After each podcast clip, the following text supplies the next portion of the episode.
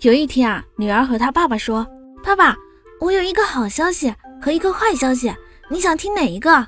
爸爸回答说：“哦，那先听坏的吧。我和妈整理你书房的时候，发现了好多钱啊。”嗯，然后爸爸问：“啊，那那好消息呢？好消息是妈妈还不知道，是吗？那太好了。